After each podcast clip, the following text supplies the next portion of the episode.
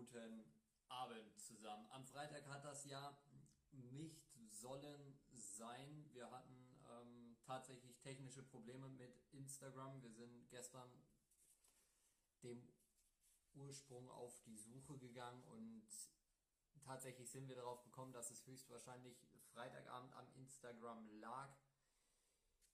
Wir haben es aber gestern ausprobiert und es hat gestern funktioniert und jetzt liefern wir euch natürlich das Interview von Freitag mit René Rudorisch von der DEL 2 selbstverständlich nach. Ich sehe gerade, der René ist schon mit im Livestream drin. Ich nehme ihn jetzt mit dazu. Gestern hat es funktioniert, als wir es getestet haben. Ich hoffe natürlich jetzt inständig, dass es jetzt auch funktioniert. Und jetzt funktioniert es. Ich begrüße dich. Hallo, ich grüße auch. Sehr schön, dass es heute, heute geklappt hat. Ich habe heute ja. den ganzen Tag gebetet, dass es heute Abend funktioniert, aber es geht. Durchaus schwere Geburt, aber ja, so richtig, was da am Freitag los war, ähm, schwer zu sagen. Äh, Fakt ist, irgendwie hat die Vermittlung beider Bilder letztendlich oder beider Streams bei Instagram wahrscheinlich nicht funktioniert, keine Ahnung. Ähm, umso schöner ist, dass es heute funktioniert. Genau, sehe ich, sehe ich exakt genauso. Erstmal, wie geht's dir? Wo bist du gerade? Ja gut, ich bin zu Hause äh, in Sachsen-Anhalt ähm, und ja, insgesamt geht es mir gut. Äh, war heute ein schöner Tag, schönes Wetter. Ähm, wenn die Sonne scheint, ist doch vieles ganz erträglich und ähm, insofern, ja, geht mir gut. Genau, bevor wir ans Eingemachte gehen, erstmal so zu deiner, zu deiner Persönlichkeit. Du warst ja erst ähm, Geschäftsführer in Krimitschau und bist dann ähm, Geschäftsführer der DEL 2 geworden. Wie unterscheiden sich die beiden Tätigkeiten erstmal grundsätzlich voneinander? Ja, ich sag mal, das, das Grundthema unterscheidet sich natürlich nicht allzu groß. Ähm, wir reden über Sport, ähm, wir reden über Sportmanagement, Sportbusiness vor allem. Ähm, das haben wir genauso im Club ähm, in aller Intensität, wie wir das auch äh, nach wie vor auf Ligaebene eigentlich erleben mhm. äh, und, und erleben dürfen. Ähm, aber, und das ist sicherlich ein bisschen der Unterschied dann, im Club bin ich halt absolut fokussiert auf meinen Standort. Ich kenne meinen Standort sehr gut. Äh, ich weiß, was zu tun ist. Ich weiß auch, wie Fans reagieren, wie die mhm. Öffentlichkeit reagiert, wie das Sponsoring letztendlich reagiert. Und ähm, all diese Dinge in Summe machen doch den Standort sehr fokussiert. Ähm, wir auf Seiten der Liga ist es natürlich ein bisschen anders. Wir haben insgesamt äh, 14 Standorte zu sehen bei all unseren Entscheidungen. Das heißt, äh, man muss immer wieder abgleichen, was ist für den Besten in dieser Kategorie in der Liga das Wichtige, was ist vielleicht äh, das Wichtige, aber für einen, der vielleicht äh, nicht zur Top-Kategorie äh, in dem Moment gehört. Insofern ist es ähm, natürlich viel, viel träger, das System, äh, weil wir immer wieder halt 14 Standorte im Blick haben müssen. Und auch die Abstimmungen untereinander sind nicht ganz so kurzfristig organisiert, wie das am Standort der Fall ist. Äh, oftmals bedarf es halt auch Gesellschafterbeschlüsse oder Absprachen in der Kommission. Ähm, insofern sind all diese Themen natürlich schon, schon vielfältiger, definitiv.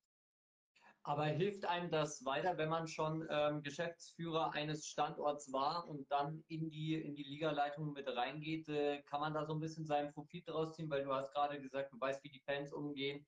Kann man das äh, mitnehmen und so ein bisschen ummünzen? Ja, ich glaube definitiv. Und, und das war ja auch so ein bisschen der Grund, weshalb ich äh, damals ja überlegt habe, als ich gefragt worden bin, gehst du jetzt diesen Schritt, gehst du weg von einem Standort, den du jetzt viele Jahre hast kennenlernen dürfen, äh, an dem du auch heimisch geworden bist.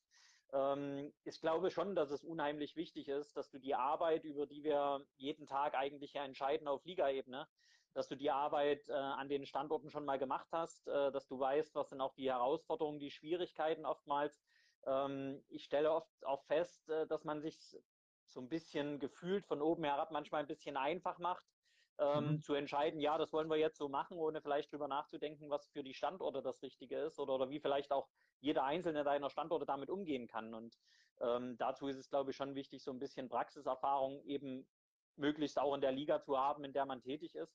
Äh, und zum anderen eben, ich komme ja aus Grimmitschau, ein Standort, der, der auch ja, viel, viel Kämpfe ausfechten äh, muss während einer Saison. Ne? Da geht es um die finanziellen Mittel, die bereitgestellt werden müssen. Da geht es oftmals um sportliche Themen auch, ähm, um eben der Liga konkurrenzfähig zu sein. Und insofern ist es auch gar nicht so schlecht, so ein bisschen eine harte Schule da hinter sich zu haben, ähm, die oftmals auch nicht einfach war, aber insgesamt natürlich wunderschön. Aber die hilft natürlich so ein bisschen wirklich in die Seele eines Clubs reinzuschauen und, und dann auch äh, möglichst diesen Blick hoffentlich dann auch auf Ligaebene nicht zu verlieren, sondern den immer mit zu beachten.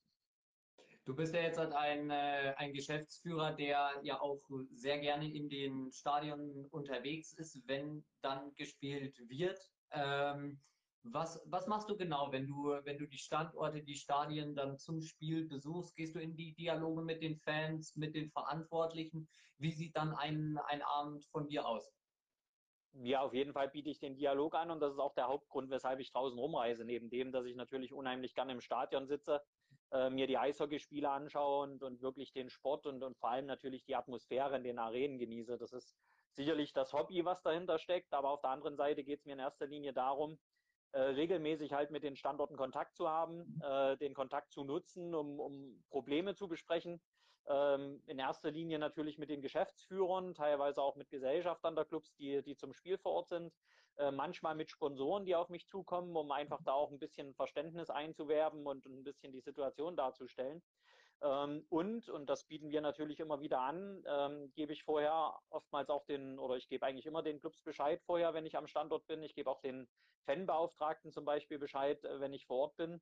Ähm, ich biete auch immer an, letztendlich den Fan-Dialog zu suchen. Ähm, mhm. Natürlich ist es oftmals so ein, so ein Spielbesuch dann unheimlich schwer für mich, reinweg nur im Stadion letztendlich zu stehen und, und, und auf, auf Ansprachen oder, oder Fragen letztendlich der Fans zu warten. Eher ist ist es günstiger, es halt zu organisieren. Ähm, mhm. Und das Angebot steht bei jedem meiner Spielbesuche. Das heißt, wenn die Fanbeauftragten Interesse haben und äh, dort im Vorfeld des Spiels gegebenenfalls ähm, einen kleinen Fan-Talk einrichten wollen, dann mache ich das natürlich sehr gern, weil genau das ist, glaube ich, das Wichtige, dass wir immer wieder auch abgleichen, das, wie es den Fans geht, was die Fans vielleicht an Ideen haben. Da kommen ja auch immer mal super Rückmeldungen, was wir vielleicht auch verbessern können und äh, gleichzeitig das, was eben Sponsoren oder was die Geschäftsführer an den Standorten meinen. Und äh, insofern, das Angebot steht, wurde auch schon genutzt, äh, nicht so rege, weil natürlich auch der Fan zum Spielbesuch selber unheimlich eingebunden ist oder angespannt ist, was das Spiel angeht. Ähm, insofern klappt es nicht immer, aber wenn es natürlich gewünscht wird, tue ich das eigentlich immer sehr gerne. Ja. Macht es dann die, die Entscheidungen oder das ganze, ganze drumherum, wie man Entscheidungen trifft, vielleicht auf der einen Seite ein bisschen schwieriger oder ein bisschen, bisschen leichter, weil man den direkten Dialog mit den Betroffenen auch hat ähm, und man direkt das Feedback kriegt, was man besser machen könnte. Dialog und, und auch äh, konstruktive Kritik zum Beispiel machen eigentlich die Situation immer nur besser. Also ich stelle das nicht fest, das ist für mich auch kein Stress, im Gegenteil. Ähm, es ist ja in der Tat so, man sitzt, ähm, viel ja vorm Computer heutzutage. Also es findet ja alles eigentlich virtuell statt, was wir tun, in der ganzen Liga-Organisation, auch in der Planung. Wir orientieren uns an dem, was wir für vernünftig halten, was wir für gut halten. Äh, und umso wichtiger ist eben dieser Dialog, den wir da führen und auch mit Kritik äh, durchaus und, und Ideen letztendlich. Äh, insofern macht es es nicht schwieriger, sondern eher sogar besser, weil wenn man die Chance hat, sich daran zu orientieren und dann auch die Möglichkeit hat, seine eigenen Meinungen und Ideen darüber nochmal zu überdenken und zu sagen, Mensch, ist eigentlich ein guter Gedanke, ist sogar umsetzbar. Ähm, warum sollen wir es dann nicht im Sinne auch des Fans oder, oder letztendlich der Sponsoren vor Ort an den Standorten umsetzen? Ähm, insofern, für mich ist es eher positiv, weil ich nehme unheimlich viel bei den Spielbesuchen mit und deswegen versuche ich halt auch fast jede Woche, mittlerweile klappt es nicht jedes Wochenende, aber zumindest so gut wie jedes Wochenende eigentlich wirklich in den Stadien unterwegs zu sein.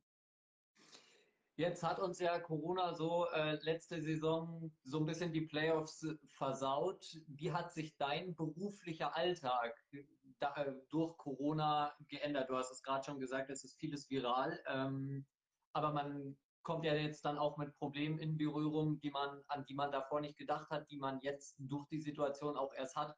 Was hat sich da für dich so geändert?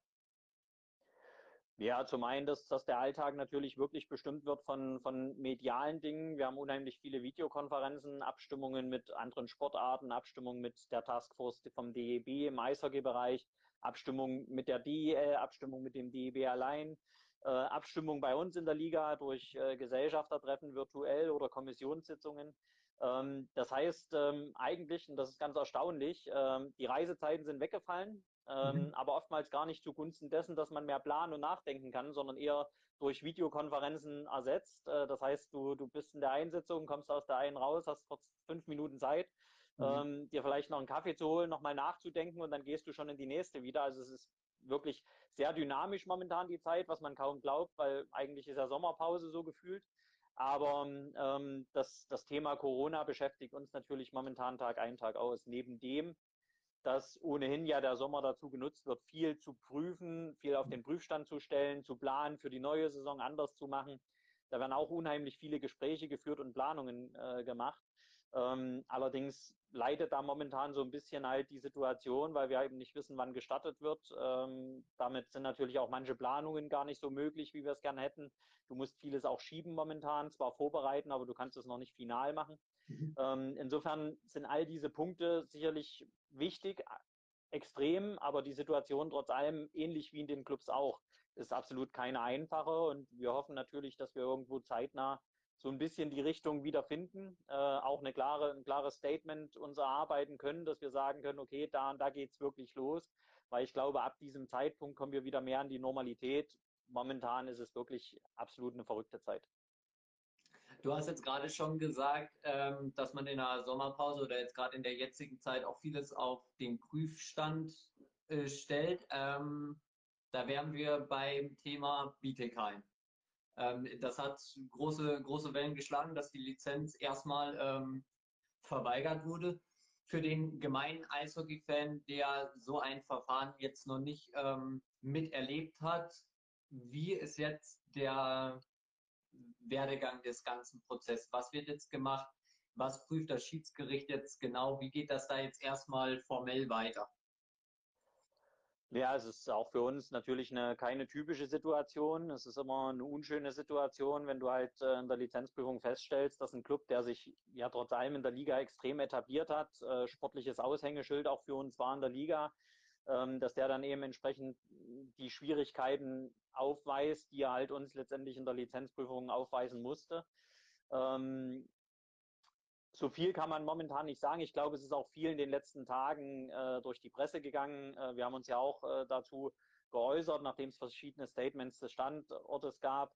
Ähm, insofern kann man halt nochmal sagen, am Ende der Lizenzprüfung war halt die, die Entscheidung, die der Aufsichtsrat hier treffen musste, unausweichlich erstmal. Ähm, jetzt geht das ganze Thema vor das Schiedsgericht. Äh, ein berechtigter Weg, den die Steelers einschlagen. Das lässt ja auch unsere, unsere Ordnung letztendlich zu, äh, weil es geht eben darum, schon dass existenzielle Fragen natürlich für den Standort äh, auf dem Spiel stehen, auch mit dieser Lizenzverweigerung. Das ist keine Frage. Äh, und insofern gilt es jetzt vor dem Schiedsgericht nochmal zu prüfen, was ist genau passiert, was sind die Gründe vielleicht für die Ablehnung. Mhm. Ähm, Bietigheim muss sicherlich äh, Gründe vorzeigen, warum sie vor das Schiedsgericht gehen. Das heißt auch durchaus äh, Dinge ansprechen, die sie gern geprüft haben wollen. Ähm, das wird sicherlich im Rahmen des ganzen Verfahrens eben entsprechend geprüft werden und am Ende muss man schauen, was das Schiedsgericht äh, daraus äh, ja, für eine Entscheidung treffen kann. Ähm, Fakt ist halt, ähm, und, und das ist sicherlich die Schwierigkeit, wir sind an gewisse Lizenzordnungen und Vorgaben gebunden, die ja auch im Übrigen die Standorte selbst festlegen. Das heißt, all unser Regelwerk ist ja letztendlich durch die Clubs äh, beschlossen und, und entsprechend eingeführt. Und äh, insofern muss man sicherlich im Rahmen dessen das, das Ganze nochmal bewerten, äh, da auch nochmal ähm, die juristische Seite dazu bedienen und dann schauen wir letztendlich, ob Bietigheim darüber vielleicht über irgendeinen Weg äh, die Chance bekommt, in der Liga zu bleiben oder andernfalls, wenn das Schiedsgericht eben die Entscheidung des Aufsichtsrats bestätigt, ähm, dann wird sicherlich die Aufgabe der Liga mal irgendwann sein, zu prüfen, inwiefern trotzdem 14 Clubs starten können oder ob wir dann eben mit 13 starten.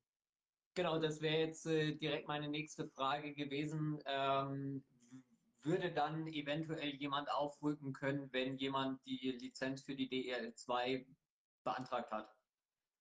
Ja, das muss man momentan prüfen. Wir haben natürlich ein Nachrückerverfahren ursprünglich äh, mit dem DEB vereinbart im DEB-Kooperationsvertrag. Allerdings haben wir auch schon darauf hingewiesen, das Nachrückerverfahren basiert letztendlich auf dem Abschneiden der Clubs in den Playoffs. Mhm. Und äh, auch da haben wir ja die Sondersituation, dass eben die Playoffs nicht gespielt worden sind. Das heißt wiederum für uns, dass das normal vereinbarte Nachrückerverfahren mit dem DEB mhm. ähm, kann nicht angewandt werden äh, für eine Nachrückersituation. Insofern gilt es jetzt im ersten Schritt natürlich das Schiedsgerichtsverfahren abzuwarten, ähm, was sicherlich nicht ewig dauern wird. Da bin ich auch fest von überzeugt, dass wir hier auch durchaus zeitnah äh, Entscheidungen bekommen. Mit zeitnah meine ich äh, Anfang August äh, spätestens. Ähm, so denke ich zumindest. Und äh, dann werden wir uns Gedanken machen, uns mit dem DEB sicherlich zusammensetzen, äh, dort halt die Gespräche führen, inwiefern es eben äh, gegebenenfalls auch eine Nachrückeroption geben kann. Genau, ähm, dann das zweite große, komplexe Thema, der Start in die neue Saison. Das äh, brennt natürlich vielen, vielen auf der, auf der Seele. Das kam bei uns in der Fragerunde vorab. Ähm, ja, es war 50 Prozent Bietigheim, 50 Prozent, wann geht die Saison wieder los? Ja. Ähm, welche, mit welchen Szenarien ähm, plant denn die DEL 2 jetzt halt momentan? Ihr habt ja mit Sicherheit so ein paar verschiedene Szenarien. Ähm, was wären denn Möglichkeiten, wie man, wann und wie man die, die Liga starten lässt? Ja, ist momentan ein unheimlich komplexes Thema, auch schwer zu sagen, äh, da wirklich im Detail nach außen zu tragen. Ähm, das wollen wir vom Grundsatz her auch nicht. Äh, wir arbeiten in erster Linie daran, und das ist für uns die Hauptprämisse, ähm, dass wir so früh wie möglich, ähm, so früh wie man es uns halt äh, ermöglicht letztendlich, mit so vielen Zuschauern wie wirtschaftlich notwendig in die Saison starten. Also wir haben von Anfang an gesagt, Geisterspiele ähm, in der Form, wie, wie sie zum Beispiel der Fußball macht momentan, sind für uns als Liga und für die Clubs unheimlich schwer umsetzbar. Und da hilft auch im Zweifel wahrscheinlich nicht das Konjunkturpaket, was der Bund ja jetzt aufgestellt hat, äh, was mhm. sicherlich insgesamt ein wirklich äh, sehr, sehr positives Paket ist, was, was unheimlich den, den Profisport oder ich sag mal in, in der Unterstützung letztendlich äh, bedacht hat. Auf der anderen Seite muss man sicherlich noch die Details abwarten, wie es wirklich abgerufen werden kann, wer es äh, überhaupt berechtigt, äh, da Hilfen zu bekommen. Aber vom Grundsatz her ein tolles äh, Konzept oder beziehungsweise Projekt vom Bund, äh, uns da zu unterstützen. Auf der anderen Seite wird das sicherlich nicht darüber weghelfen, dass wir Geisterspiele durchführen und, und alles ist fein. Also die Clubs haben vom Umsatz letztendlich circa 30 bis 35 Prozent eben Zuschauereinnahmen aus den Ticketerlösen. 50 ähm, Prozent allein ist Sponsoring. Und äh, mhm. ich wage momentan noch gar nicht die Prognose zu, zu machen, was passiert, wenn eine zweite Liga, die eben keine TV-Präsenz im herkömmlichen Sinn hat, mhm. ähm, Geisterspiele durchführt. Was machen die Sponsoren mit ihrem, mit ihrem Engagement? Ne? Viele Sponsoren werden im, selbst bei Spray TV, wenn man das mal als TV-Lösung noch mitnimmt, ähm, mhm. werden ja gar nicht sichtbar, weil sie haben regionale Flächen, sie haben Flächen, die im Stadion in erster Linie abstrahlen. Insofern wird das alles relativ schwierig. Das heißt, wir bauen momentan unsere Konzepte danach auf, dass wir tatsächlich mit Zuschauern starten, ähm, so dass es wirtschaftlich auch für die Clubs umsetzbar und erträglich ist. Was wir momentan noch gar nicht sagen können, ist, ab wann der Zeitpunkt da ist, dass man uns eben diese Konzepte genehmigt. Ähm, ich glaube, es gibt vorsichtige Zeichen, die erstmal jetzt nicht absolut negativ stimmen. Ne? Auch ein, ein Startzeitpunkt vielleicht noch vor der DEL zu finden, ähm, weil mein, manche Ligen haben sich ja jetzt positioniert, wann sie glauben zu starten, wann sie mhm. hoffen zu starten. Ähm, wir tun das momentan noch nicht, äh, zumindest legen wir es noch nicht auf den ersten Elften, sondern wir kämpfen tatsächlich darum, dass wir früher in die Saison starten dürfen. Wir haben eine andere Situation in den Arenen, wir haben andere Zuschauerzahlen, als es die DEL hat. Und mhm. deswegen mhm. bauen wir eigentlich darauf mit unseren Konzepten eben so ein bisschen abzuweichen von den großen Sportereignissen, so ein bisschen, ja, auch die Oberliga zum Beispiel beim DEB zum Beispiel, wir als DL2, glaube ich, haben da andere Rahmenbedingungen und hoffen da eben, dass wir mit der Politik übereinkommen, am Ende ein bisschen früher eben starten zu können. Und das wird viel an den regionalen Gesundheitsämtern liegen. Aber da sind wir jetzt am Arbeiten und, und hoffen dort eben auf, auf positives Feedback und auf Unterstützung. Weil eins ist auch klar, wir brauchen dringend den Spielbetrieb. Ähm, ansonsten sind Fördermaßnahmen immer toll. Ähm, der Sport, und da kann man immer wieder nur darauf hinweisen, der Sport saniert sich in erster Linie am besten selbst, indem er eben spielen kann mit Zuschauern. Jetzt sind ja ähm, viele Ausländer ähm, zurück nach Amerika gereist oder in ihr Heimatland. Ähm, die bräuchten ja dann auch wieder eine Zeit, um zurück nach Deutschland zu kommen, eventuell wo sie herkommen. Auch noch eine Quarantäne abzusetzen. Ist denn schon so circa geplant, dass man, weil ihr müsst das ja auch den Vereinen kommunizieren, Hast du so für dich einen, Punkt, wo du den Vereinen spätestens Bescheid sagen möchtest, damit die auch ähm, vernünftig planen können? Ja, wir stehen da natürlich viel mehr im Austausch, als wir das jetzt in der Öffentlichkeit schon final sagen können, weil wir da auch noch nicht ganz 100 Prozent äh, festgelegt sind, äh, wie wir damit umgehen, beziehungsweise was wir auch was die Vereine auch wirklich oder die Clubs äh, am Ende wirklich wollen. Ähm, insofern gehe ich fest davon aus, dass wir uns in den nächsten zwei bis drei Wochen dazu klar auch positionieren. Äh, vor allem was den Saisonstart 11.9. angeht, das ist ja immer noch das avisierte Datum bei uns. Äh, so mhm. baut unser Rahmenterminplan auf und dementsprechend auch die Planung der Clubs, was die Vorbereitung angeht. Ähm, mhm. Und sicherlich ist auch klar, dass bis spätestens Ende Juli ganz klar feststehen muss, äh, ist der 11.9. haltbar? Wie können die Clubs wirklich mit ihren Spielern die Vorbereitung planen und so weiter? Dass dieses Jahr alles ein bisschen anders ist, das, das liegt, glaube ich, mittlerweile auf der Hand und dass man unter Umständen, egal wann man startet, keine sechs Wochen Vorbereitung hat für die Mannschaft äh, mhm. oder auch für die Spieler, wie es vielleicht normal war, teilweise ja acht Wochen. Das muss auch klar sein. Das heißt, es wird alles ein bisschen reduziert werden aus meiner Sicht. Ähm, insofern sind da die Clubs auch jetzt in der Planung für August zum Beispiel schon sehr vorsichtig. Und äh, so wie ich eben gesagt habe, ich glaube, dass wir uns in den nächsten Tagen, äh, spätestens Wochen halt äh, dazu nochmal positionieren, äh, sodass dann auch der Fan noch ein bisschen genauer planen kann, ist jetzt weiter in der 11.9. zumindest in der Pipeline, ist er vielleicht raus, was wäre das nächste avisierte Datum, mit was gehen wir vielleicht im Konzept, vor allem an die mhm. Politik, das ist ja auch wichtig. Und sobald diese Themen eben loslaufen, werden wir uns dazu auch konkret äußern. Die DEL macht es ja, dass sie die Playoff-Serien äh, verkürzen in einen Best-of-Five-Modus, wenn ihr nach hinten raus aufschieben müsstet. Ähm, Wäre das für euch auch ein mögliches Szenario, dass man die, die Playoffs verkürzt, um relativ pünktlich in die Sommerpause zu gehen? Ja, du musst definitiv ab einem gewissen Datum, ähm, wenn du eben nicht frühzeitiger starten kannst, wirst du dazu kommen, dass du deinen Modus veränderst. Und, und die sinnvollste Modusveränderung für die Clubs ist immer die, dass du die Endrunden einkürzt, ähm, weil letztendlich jeder Club momentan äh, ja auch von seinen Finanzplanungen, von seinen Überlegungen, von seinen Sponsorenverträgen her ähm, die 26 Hauptrunden Heimspiele braucht. Ähm, das ist ja eine kalkulierbare Größe, auch momentan eine festgesetzte Größe für unseren Modus. Ähm, insofern wäre es natürlich falsch, die, die Hauptrunde in irgendeiner Form einzukürzen. Ist ein bisschen schade, aber ab einem gewissen Punkt muss man eben dann an die eigentlich ja spannendsten Spiele, die man hat, äh, eben an die Endrunden ran. Das wird uns auch nicht ähm, ausbleiben, das sage ich auch, aber viel davon wird abhängig sein, wann wir eben für die zweite Liga äh, wirklich den Spielstart bekommen. Ähm, wenn wir vor dem 1. November starten können, bin ich mir eigentlich sehr sicher, dass wir die Endrunden auch komplett erhalten können ähm, nach aktueller Planung. Äh, wenn es tatsächlich erst im November wird, äh, dann werden wir ähnlich wie die DEL mit Sicherheit reagieren müssen. Ähm, deswegen ist auch wichtig, von unserer Seite her nochmal immer zu betonen, äh, wir stimmen uns sehr eng mit der DEL ab. Wir arbeiten sehr gut in vielen Punkten ja zusammen. Was momentan den geplanten Saisonstart angeht, äh, sind wir unabhängig. Wir hatten ja auch jetzt, glaube ich, sogar eine Woche vorher ursprünglich geplant, im September zu starten als die DEL. Ähm, insofern wollen wir da eben schon so ein bisschen den Unterschied zwischen beiden Ligen nochmal herausstellen, was vor allem die Zuschauerzahlen angeht, was die Arenagrößen angeht, um eben zu hoffen, vielleicht auch ein bisschen eher starten zu können. Ähm, insofern sind wir da nicht zwingend gleichlautend. Du hast jetzt gerade schon die ähm, enge Zusammenarbeit mit der DEL angesprochen. In der DEL ist es ja auch sehr hochgekocht mit dem Gehaltsverzicht. Vielleicht waren die ganzen Rahmenbedingungen ein bisschen un unglücklich. Aber ist das in der DEL 2 auch ein Thema gewesen oder ist es das vielleicht sogar immer noch, dass ihr mit den Vereinen im Dialog seid über so einen Verzicht?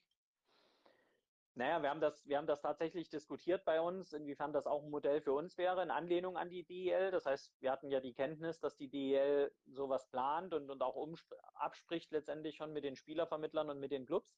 Ähm, insofern war bei uns ganz klar die Meinung auch, ähm, wir müssen es diskutieren zumindest, weil alles, was momentan finanziell den Clubs hilft, sichert am Ende Arbeitsplätze langfristig. Weil wenn die Clubs momentan nicht durch diese Zeit kommen, ja, auch wirtschaftlich das nicht schaffen, auch von der Liquidität her nicht schaffen, dann wird der Eishockeysport nächstes Jahr völlig anders aussehen. Und, und das auch zum Leidwesen natürlich der Spieler, die Arbeitsplätze vielleicht in der Anzahl nicht mehr wiederfinden, wie wir sie bisher haben, oder auch, dass, dass vielleicht das, das finanzielle Mittel gar nicht mehr so da ist, wie man das als Spieler sich wünscht, um diesen Sport wirklich professionell ausüben zu dürfen. Insofern haben wir darüber diskutiert. Allerdings haben wir uns als Liga ganz klar dazu positioniert, es nicht zu tun. Ähm, das heißt nicht, dass wir kein Geld brauchen. Ähm, das ist falsch, aber wir sind einen anderen Weg eingeschlagen und haben immer gesagt, wenn wir tatsächlich später anfangen müssen und die Clubs eben dadurch vor allem von der Liquidität her in, in Schwierigkeiten kommen, dann wird der Spielerbereich definitiv dran zu beteiligen sein, genauso wie der Vermittlerbereich, genauso wie jeder Mitarbeiter sonst außerhalb des Spieler im Club.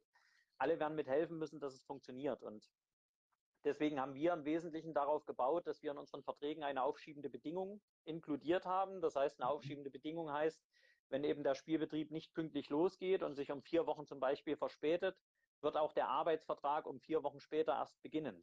Ja, das heißt, letztendlich indirekt ist das auch ein Gehaltsverzicht, mhm. äh, weil eben der erste Vertragsmonat dann nicht zustande kommt für den Spieler. Äh, und da sind die Spieler auch, muss ich sagen, sehr, sehr positiv ähm, mit den Clubs umgegangen und haben das auch akzeptiert, gehen den Weg mit in der Unterstützung. Ähm, das heißt, wenn ich jetzt neun Monate Vertrag habe, kann man sich ja einfach ausrechnen und ein Monat fällt weg, sind das circa 11 Prozent ähm, mhm. die ich damit im Gehalt verzichte, sollte noch ein zweiter Monat sogar verzichtet werden müssen, weil es eben erst in drei Monaten oder so losgeht. Mhm. Ähm, dann sind es eben schon 22 Prozent. Das heißt, wir haben die Staffelung aufgebaut danach, was wirklich notwendig ist. Ähm, mhm. danach, wann wir spielen können, eben mit Zuschauern. Und deswegen kämpfen wir momentan auch vehement noch um einen früheren Zeitpunkt als den 1.11., weil der 1.11. würde unter Umständen heißen, dass die Verträge der Spieler erst am 1. Oktober losgehen können äh, bei den meisten Vereinen. Ähm, insofern wollen wir eigentlich sehen, dass wir die Chance bekommen, frühzeitiger zu beginnen, um eben so wenig wie möglich Monate in den Arbeitsverträgen für die Spieler zu verlieren. Ja, also mhm. ähnliches System, ein bisschen anders von der Herangehensweise. Ähm, dennoch denke ich, dass die DEL, unabhängig davon, wie drüber diskutiert worden ist, äh, für sich auch einen richtigen und wichtigen Weg gefunden hat. Die DEL hat ja viele Mehrjahresverträge, das haben wir ja als DEL2 nicht. Das heißt, unsere Verträge beginnen in der Regel erst am 1.8. Die DEL hat zwölf Monatsverträge und die, die dann auch noch über mehrere Jahre laufen. Das heißt, dort war schon notwendig, dass man nach, nachträglich letztendlich eine neue Verhandlung dieser Verträge anstrebt. Eine Frage, die anfangs kam von einem Fan hier im Livestream, war, ob man eventuell an den Ausländerkontingentstellen, ob man da noch ein bisschen, bisschen dreht, dass man die runterfährt und die Plätze vielleicht eher an jüngere Nachwuchsspieler vergeben sollte. Ja, klar. Ziel ist es letztendlich, sollte es immer sein für uns als Sportart. Wir wollen talentierte Spieler entwickeln. Wir wollen Nachwuchs entwickeln, natürlich auch im Profibereich. Ähm, insofern ist das definitiv ein Ziel, wenn man die DL2 jetzt oder die zweite Liga in den letzten Jahren verfolgt hat. Wir hatten, ich glaube, 2006 oder 2007 hatten wir noch sechs Ausländer in der Liga. Wir sind mhm. mittlerweile runter bei vier Ausländern, reduzieren jetzt sogar die Lizenzen, die man vergeben darf. Also, dass man eben nicht im, im Ausländerbereich einmal nimmt, probiert, dann wieder nächsten holt und so weiter. Wir reduzieren die Lizenzen auf maximal sechs Ausländerlizenzen pro Saison. Das sind ja alles schon Maßnahmen, um den Bereich im ausländischen Spielerbereich äh, zu reduzieren und mhm. legen natürlich mit dem Fokus auch U21-Regel, die wir letztes Jahr neu eingeführt haben in der DL2, natürlich den Fokus voll auf, auf talentierte Nachwuchsspieler, die wir in unserem Spielbetrieb integrieren wollen und müssen, äh, um sie dann letztendlich zu entwickeln. Ich glaube, eine weitere Reduzierung auch jetzt bei aller Schwierigkeit, Ausländer zum Beispiel momentan nach Deutschland zu bekommen, selbst mit Arbeitsvertrag. Das ist gar nicht so einfach. Da arbeiten wir aktuell noch dran, dass das wirklich dann auch reibungslos gelingt. Ähm, aber das als Vorwand zu nehmen, dort noch weiter zu reduzieren, glaube ich, für die DL2 momentan auf der einen Seite gar nicht notwendig aus meiner Sicht, zum anderen auch nicht ja, vorgesehen von unserer Seite her weil ich glaube, die vier ausländischen Stellen, die wir im Spielprotokoll haben jetzt, helfen der Mannschaft trotz allem in gewisser Weise die Qualität auch hochzuhalten. Das hilft wiederum auch den jungen Spielern. Wichtiger war uns eigentlich wirklich äh, die U24 ein bisschen abzulösen durch die U21-Regel, weil ich eben glaube, dass genau die Schnittstelle bei 19-Jährigen, 20-Jährigen, aber auch 18-Jährigen schon die Schnittstelle unheimlich wichtig ist, frühzeitig in den Profibereich Senioren reinzukommen dort nach Möglichkeit Eiszeit auch zu bekommen, um sich entwickeln zu können. Und das nicht nur mit dem DEL-Vertrag in der Hinterhand, sondern wirklich auch mit Verträgen in DEL2 Oberliga, wo man viel besser eigentlich Einsatzzeiten bekommen kann, eine viel wichtigere Rolle im Team ausüben kann und damit die Entwicklung des Spielers unheimlich besser funktioniert. Ja, sehr interessant und auch sehr aufschlussreich und ein guter Einblick, den du uns bis jetzt gegeben hast. Ähm, zum Abschluss hätte ich noch ein kleines Entweder-Oder für dich vorbereitet und dann noch unsere, unsere Top 6. Ähm, ich soll mich überraschen lassen, hast du vorher gesagt. Ne? Ich lasse mich mal überraschen jetzt. Bitte? Ich soll mich überraschen lassen, hast du im Vorfeld gesagt. Also lasse ich mich jetzt mal überraschen. Ich bin gespannt. Strand oder Berge? War nochmal, ich habe es gar nicht verstanden. Strand oder Berge? Äh, auf jeden Fall Strand. Soljanka oder Weißwurst? Boah, gute Frage. Saljanka oder Weißwurst? Hm. Ja, gerne auch Weißwurst. Wenn du das nächste Mal dann in Tölz bist, sagst du Bescheid, dann machen wir ein schönes Weißwurstfrühstück. Ja, wenn ich in Bayern in Hotels zum Beispiel unterwegs bin, dann genieße ich doch früh sehr gern immer eine Weißwurst auch. Deswegen ist vielleicht die Entscheidung auch dahin gefallen, ja. Ruhiger Abend zu Hause oder doch lieber im Stadion? Ja, schon Stadion, muss ich sagen. Also ich genieße die Abende zu Hause auch, wenn ich nicht unterwegs bin, aber es ist schon eigenartig, wenn ich dann Spray TV mich durch die Spiele da klicke, dann, dann irgendwie kribbelt's halt und, und man wäre halt lieber live vor Ort. Das ist halt immer schöner, als wenn man dann zu Hause das äh, über, über Laptop, Pad oder wie auch immer schaut. Ja. Ich glaube, da sitzen wir alle in einem Boot. Ich glaube, da geht's, geht's jedem gleich. Ähm, ja, ja. Ähm, lieber körperbetontes Eishockey oder technisch anspruchsvolles Eishockey? Körperbetont. Ja. Wa warum? Also ich bin auch ein Fan von dem, von dem körperbetonten Spiel. Ja, es ist der Ursprung der Sportart. Ich meine, sicherlich berechtigt muss man immer den, den Schutz der Spieler auch, und das soll ja deswegen nicht unfair sein, ne? aber mhm. der Sport lebt ja eben davon, dass wirklich Körperkontakt noch zulässig ist, äh, dass man auch über den Körperkontakt letztendlich Spiele gewinnen kann und ähm, ich mag halt auch diese Tough Guys auf dem Eis, die, die doch den Unterschied dann manchmal machen. Ne? Selbst ein technisch versierter Angriff äh, vom Gegner, der halt dann da gegen Mauern fährt und, und halt nicht weiterkommt. Also ich finde, das gehört zu der Sportart unheimlich dazu. Das macht die Sportart auch besonders und muss irgendwie auf jeden Fall erhalten bleiben. Und dann noch eine letzte Entweder-Oder-Frage. Dresden oder Weißwasser? Oh, das ist eine böse Frage. ja, Richtigerweise sage ich jetzt Grimmitschau wahrscheinlich. Nein, also ja, keine Ahnung. Also beide Standorte sehr, sehr, sehr sympathisch, muss ich sagen. Ähm, haben unterschiedliches Flair, das muss ich auch sagen. Also Weißwasser ist natürlich durch die kleinere Arena unheimlich laut, unheimlich dynamisch, wenn du dort bist. Auch Sachsen-Derbys, die du dort erlebst. Also da ist schon, da, da kriegt man schon Gänsehaut. Ähm, Dresden auf der anderen Seite, sehr modernes Stadion, äh, sehr tolle, also auch Organisation letztendlich des Clubs. Also insofern, ja, das kommt dann nochmal auf die Detailfragen an. So insgesamt würde ich sagen, pari pari. Und dann zum Abschluss ähm, darfst du dir deine Top 6 aufstellen, egal aus welcher Dekade die Spieler, egal von wo, Männlein oder Weiblein. Sechs Spieler müssen es nur sein. Oh, das ist schwer. Welche, welche, äh, wir reden über Eishockey, ist schon klar. Ähm, welche Ligen? E egal, NHL, AHL, DEL, DEL2, Schweiz, Schweden. Okay. Darfst du dir sechs okay. Spieler aussuchen. Okay, dann, dann kriege ich da, glaube ich, was zusammen. Da sind zwar wirklich alte Hautigen dabei, aber irgendwie sind die bei mir im Kopf so drin.